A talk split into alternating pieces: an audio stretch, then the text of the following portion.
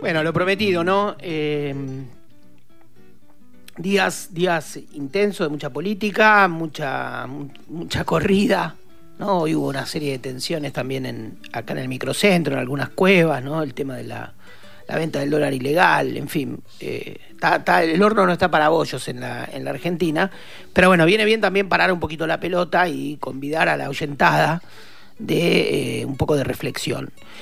Me, había dicho Paula, bueno, vamos a empezar a implementar estas, estas suaves y lindas entrevistas.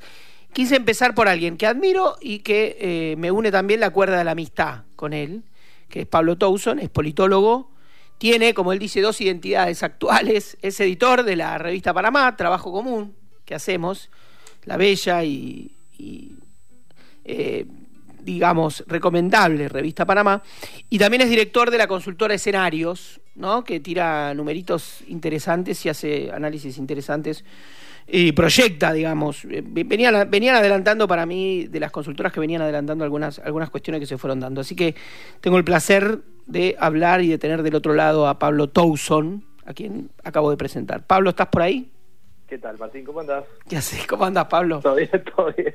Es como hablar, ¿no? Acá en Córdoba, sí. Ah, eso te iba a preguntar, porque dije, bueno, tiene la generosidad de atendernos y yo, como, como estás viajando tanto, entonces de repente dice, no. ¿De dónde estaba hoy? Claro, acá en Corrientes, acá en Rosario, ¿de dónde estás? ¿Estás en Córdoba? ¿Córdoba capital? Claro, exacto, sí, pero otro amigo en común presenta, Federico Zapata presenta su libro sobre el peronismo cordobés en la Feria del Libro de Córdoba, justamente. Los muchachos cordobeses. Claro, y vinimos acá a hacerle un poco la segunda y hablar de por qué ese libro es interesante para leer también afuera de Córdoba, ¿no?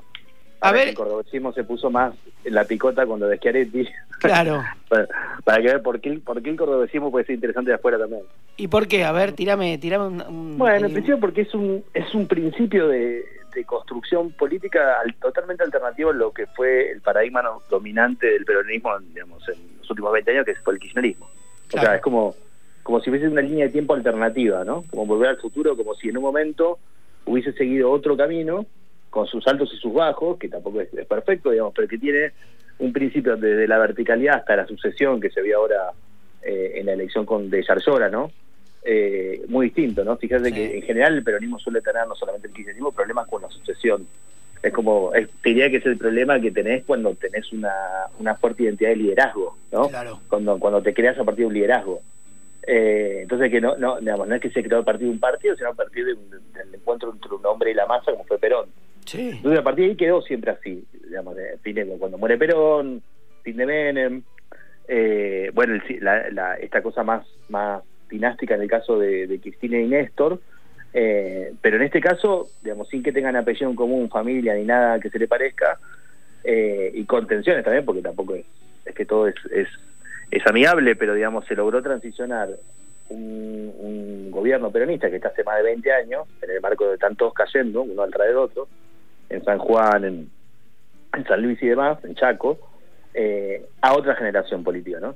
Claro. criada bajo eso. Entonces, ya de por sí, ya solo ese elemento, después hay, hay, hay otras cuestiones relacionadas al, al- a la relación entre el Estado y el sector privado, eh, el- al campo, digamos, todas, todas cosas medio distintas de lo que es eh, el AMBA, ¿no? También por, por, por donde queda Córdoba y su circuito productivo y demás, pero pero si lo comparamos con Santa Fe, por ejemplo, que Perotti acaba de perder, Hmm. lo que vemos es que es que es que esa especie de modelo sobrevivió, ¿no? Sobrevivió el paso del tiempo, sobrevivió la crisis nacional y todavía está ahí vivito y coleando, con lo cual amerita aportar la mirada eh, nacional sobre ese sobre ese lugar.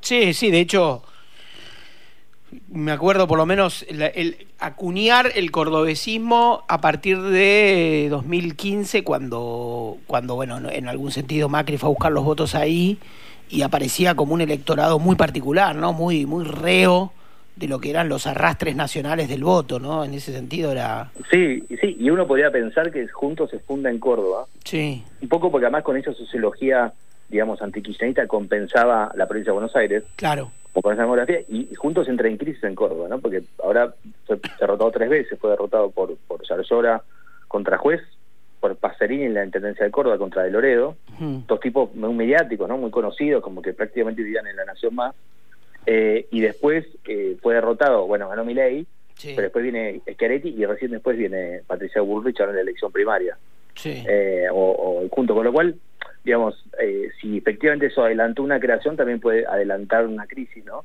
Eh, y, yo diría que es un epicentro de una transformación nacional que está viendo, entonces, digamos, e, esa parte como extra cordobesa eh, es interesante. Y pensaba en relación con el debate, ¿no? Que finalmente en el debate estaban todos los que son en la Argentina, ¿no? Estaba Massa como el, el emblema más representativo de lo que es el, el peronismo del conurbano de hoy, ¿no? Sí. Massa con sus historias de camaleónica, sus historias de transformismo, pero finalmente el mejor de eso, ¿no? Uno, uno puede decir que eso no es lo mejor, pero es lo mejor de eso. Exacto. la eh, mejor versión de algo que no está tan bueno, digo. Claro, sí. Después, eh, bueno, Patricia Bullrich, que bueno ganó en su que también bueno viene tiene un origen peronista y setentista si se quiere sí. eh, como una cosa más en el sentido más eh, hasta etariamente más parecida a la generación de Cristina eh, y después tenés bueno Milei que es el, outsider mm. el que está en todos lados digamos como que desde Castillo hasta Boris bueno, pasando el outsider que le tocó la Argentina la versión de economista loco eh, y después tenés un cordobés y un una trotskista no como si fuese eh, eso es la Argentina de hoy entonces como para mí es una metáfora de que Córdoba se ganó el lugar nacional, aunque sea minoritario, por lograr en este tremendo quilombo llegar hasta ahí. Seguro, seguro, seguro. Eh, Viste que eh, hay una hay una muletilla que, se usa en, en, los cafés entre los entre los las charlas de politizados que dice, che, ¿cómo la ves? ¿No? Que en general se, ¿no? que organiza un poco la, la, la conversación. Eh, está bastante instalada la idea de que hay un hay un balotaje y de que hay uno que tiene no que tiene el número puesto que es Javier Milei no que dice ese, ese va seguro después eh, aparece alternativamente y yo creo que Massa es un gran instalador de sensaciones térmicas no es decir un, un gran digamos tiene incorpora en su repertorio una gran capacidad operador y que instala la idea de que bueno es él el, el segundo que va él y qué sé yo.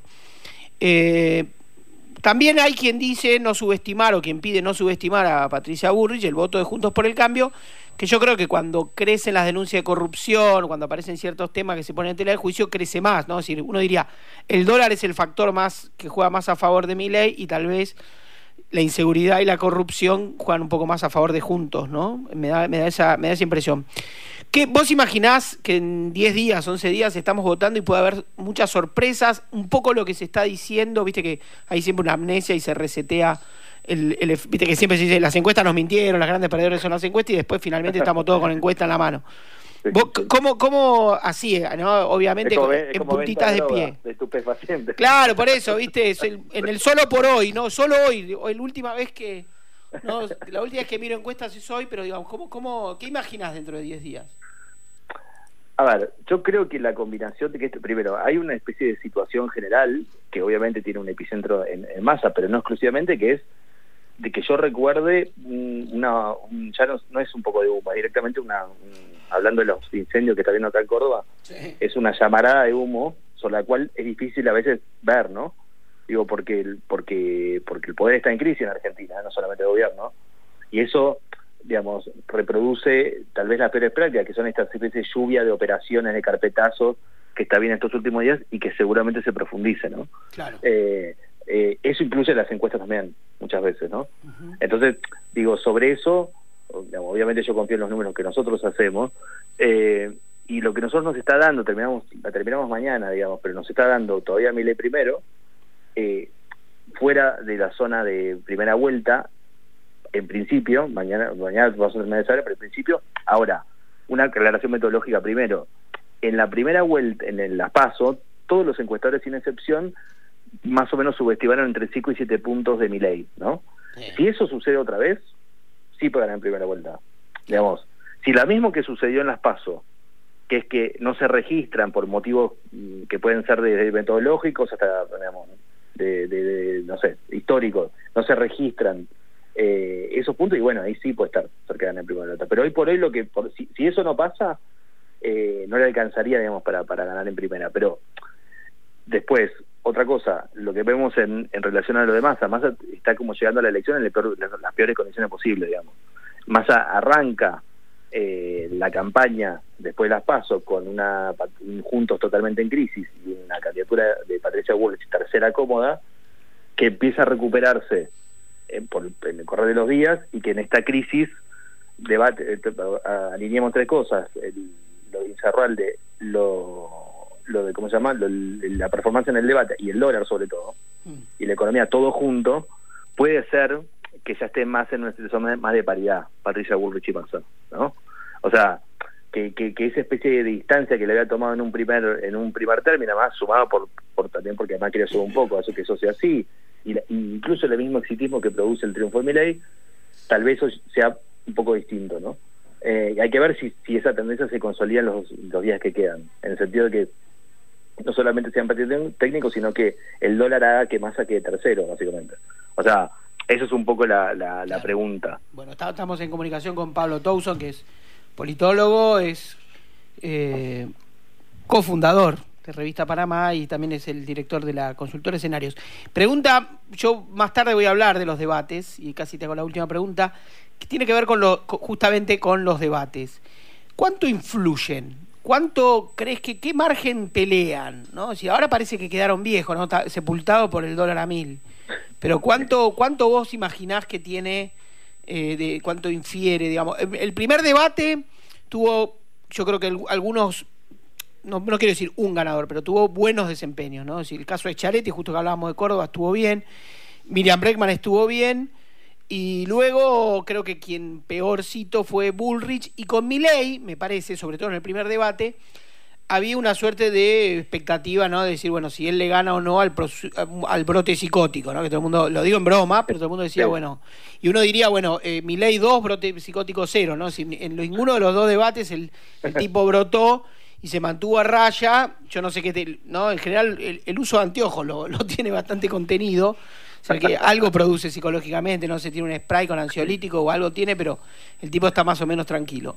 Es como el Clark Kent. Eh, exactamente, es su versión civilizada, sin, sin capa.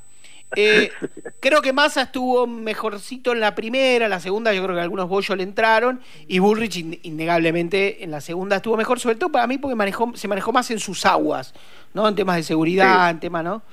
Eh, a ver, yo creo, si sí. ¿no? Yo te diría, un sí, un poco influye, no es determinante de las grandes variables de la historia, la economía y digamos, las cosas que van pasando, pero lo que sí para mí es, es uno, yo si fuese un debate, yo, digamos, lo primero es no perder, ¿no?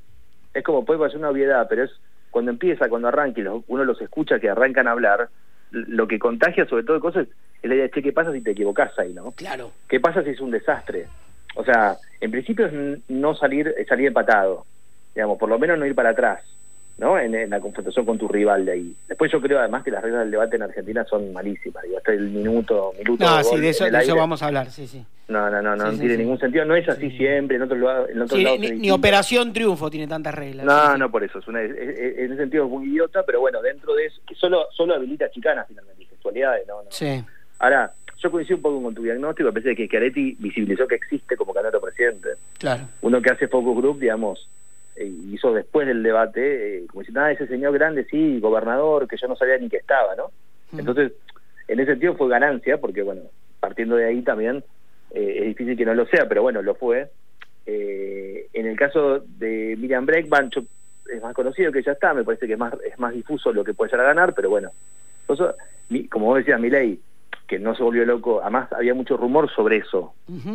otra de las operaciones que había era que el tipo estaba poco menos que en un hospicio, entonces, eh, eso acrecentó, eh, bajó tanto las expectativas que el tipo estuvo bien por eso, sobre todo el primer debate.